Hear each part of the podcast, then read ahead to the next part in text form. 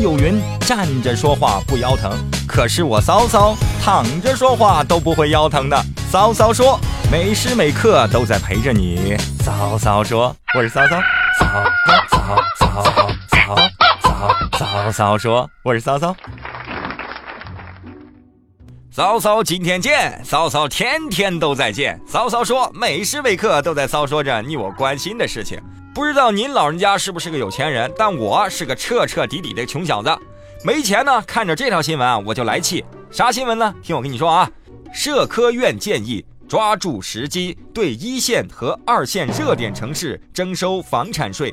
社科院发布了《中国住房发展报告》，称啊，说一线城市和部分热点的二线城市需要增加供给，实行房价涨停板制度和土地拍卖熔断制。同时呢，应该抓住机会，在一线城市和二线热点城市开征房产税。看到这条新闻，作为没房的我简直要崩溃了。花一大笔钱租点地方，现在还想让交税？药店有药卖，抓两副药治治病先。这个套路早就见怪不怪了。每次都是先撒一大帮专家出来制造舆论话题，摸摸舆论脉搏，在没有真正出炉之前呢，就先让舆论呢炒到疲软，炒到让你觉得这就是现实，然后再顺理成章的推出。说老实话，你可能不知道，房价里头啊，超过百分之六十的钱呢，都是各种的税或者政府收费。房价里的土地出让金呢，就是这七十年的租金。为了这七十年的租金再交房产税，让我不仅仿佛觉得自己是在古尔丹的治下了。倒是抓住时机这个词啊，要琢磨琢磨。抓住时机是怕来不及？你慌啥呀？你慌来不及啥呀？又是长见识，长见识，真是长见识了。看条长见识的新闻啊，周小川说，年轻一代人啊，可能对汇率波动准备不足。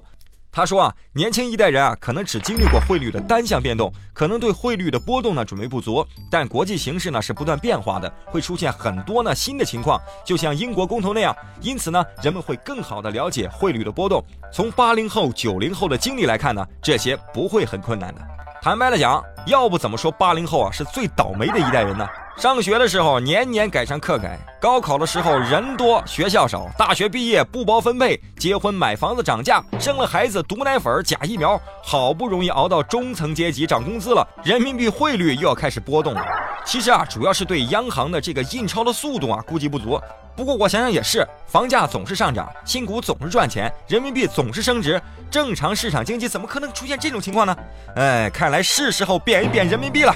让这些年轻人见识见识，尤其是那些留洋的小粉红们见识见识。该见识的要见识，不该见识的那就别乱见识了。这条新闻我就不想见识。菲律宾啊，一男子啊性侵一头母牛，慌乱逃跑之下留下了自己的手机，曝光了自己的身份。这事儿咋回事呢？是菲律宾的一农民啊，称他的一头怀孕的母牛啊被色情狂侵犯了。色情狂啊，注意是。这名男子呢，仓皇逃窜之下呢，留下了手机，手机落那儿了，成为警方辨别身份的关键。天哪，厉害呀！人尽辈出啊！天苍苍，野茫茫，风吹草低见人牛。羊呢？别问我羊在哪儿，羊另有人惦记着呢。据目睹了整个过程的农民表示啊，这个色情狂还是霸王硬上弓，这好像还涉及强奸呢。而且最主要的还是怀孕的母牛，愤怒的公牛啊！